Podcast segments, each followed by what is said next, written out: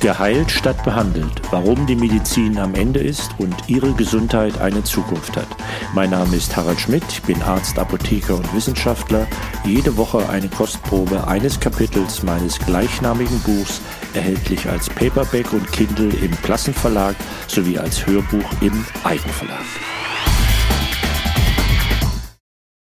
Kapitel 7 Das Ende von Big Pharma nicht nur die Kosten für Arzneimittel sind hoch, weshalb allein verschreibungspflichtige Arzneimittel den drittgrößten Kostenfaktor im Gesundheitssystem ausmachen, sondern auch die Kosten und Risiken für die pharmazeutische Industrie sind extrem hoch geworden. Gleichzeitig scheinen ihr die Ideen auszugehen. Hier hat das Konzept Symptome als Krankheit und die Behandlung der Symptome als Therapie zu definieren als erstes Schiffbruch erlitten. Sie kennen ja schon das Number Needed to Treat Problem. Wenn ein Konzept Schwächen hat, wird es nicht dadurch besser, dass man es immer und immer wieder auf dieselbe Art und Weise probiert. Leider gesellt sich zu allem Scheitern bei einigen Big Pharma Unternehmen in letzter Zeit der Versuch hinzu, mit semilegalen oder illegalen Tricks Vorteile zu erzielen. Macht Big Pharma auf diese Art weiter, wird es diese Unternehmen in wenigen Jahren nicht mehr geben. Die durchschnittlichen Kosten für die Markteinführung eines Arzneimittels sind seit den 1980er Jahren für die pharmazeutische Industrie exponentiell gestiegen und seit 2010 in etwa konstant auf einem extrem hohen Niveau von circa zwei bis drei Milliarden US-Dollar pro erfolgreich entwickelten und zugelassenen Medikament. Und bei zwei Dritteln der neu zugelassenen Arzneimittel stellt sich nachträglich heraus, dass diese überhaupt keinen Vorteil zur bisherigen Standardtherapie darstellen. Zudem sind die wenigen noch stattfindenden Innovationen nicht gleichmäßig über alle Indikationsgebiete in der Medizin verteilt und folgen auch nicht dem medizinischen Bedarf, sondern haben eigene Gesetzmäßigkeiten. In einigen medizinisch hochrelevanten Gebieten wie der Neurologie, Alzheimersche Erkrankung, Schlaganfall und den Herz-Kreislauf-Erkrankungen, Bluthochdruck, hat die pharmazeutische Industrie eine Serie von Fehlschlägen erlebt und sich teilweise komplett zurückgezogen.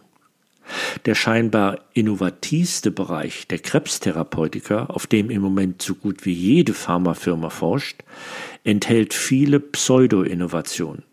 Circa die Hälfte der Studien, die zur Neuzulassung von Krebsmedikamenten führten, waren so extrem fehlerhaft, dass das Ausmaß der Wirksamkeit entweder überschätzt wurde oder nicht sicher ist. Ein über mehrere Jahrzehnte konstanter, nicht nachlassen wollender Effizienzverlust lässt nur eine Schlussfolgerung zu. Das gesamte Konzept, wie Arzneimittel entwickelt werden und damit auch wie wir Krankheiten erkennen, ist fundamental falsch. Hier fügt sich alles, was wir bisher schon besprochen haben, logisch zusammen. Kaum eine Krankheit ist mechanistisch verstanden. Wir bezeichnen sie daher meist nach ihren Symptomen und oder einem Organ. Daher bleibt dann auch nur die Behandlung von Symptomen, weil die Behandlung von Ursachen nicht möglich ist. Es ist kein Wunder, dass dieser Ansatz für die Patienten hochgradig ineffizient ist und sie kaum von ihrem Arzneimittel profitieren. Und so ist es auch keine Überraschung, dass es in diesem Szenario unmöglich ist, präzise, wirksame Arzneimittel zu entwickeln. Denn wie will man etwas besser machen als der Vorgänger, wenn der neue Ansatz dieselben Schwächen wie der alte hat?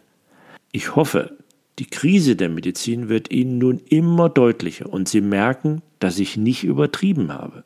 Big Pharma ist jedoch innerhalb der Krise der verwundbarste Teil weil nur innovative Arzneimittel Patentschutz erhalten und nur für patentgeschützte, quasi einzigartige Arzneimittel lassen sich hohe Preise verlangen. Eine derart fundamentale Krise einer ganzen Industrie hat nicht nur produktives Change Management zur Folge, sondern es wird auch die Trickkiste geöffnet, um so lange wie möglich mit den alten Methoden noch profitabel zu sein, bis hin zum Betrug. Große Arzneimittelhersteller wie Pfizer, GlaxoSmithKline, Eli Lilly und Johnson Johnson bezahlen regelmäßig große Summen, um Prozesse wegen Betrugs zu beenden.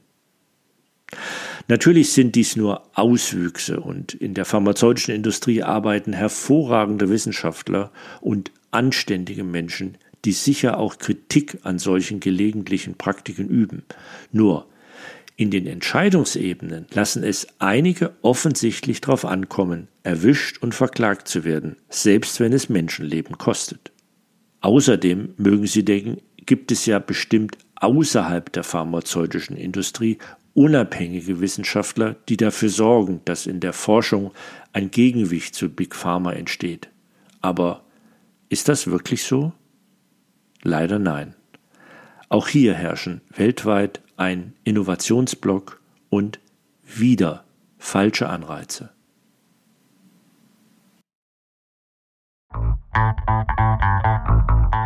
Mehr dazu und wie Sie schon heute von der neuen Medizin profitieren können, in meinem Buch Geheilt statt behandelt. Leicht verständlich für Patienten oder hoffentlich noch nicht Patienten geschrieben. Denn mehr Wissen heißt mehr Gesundheit.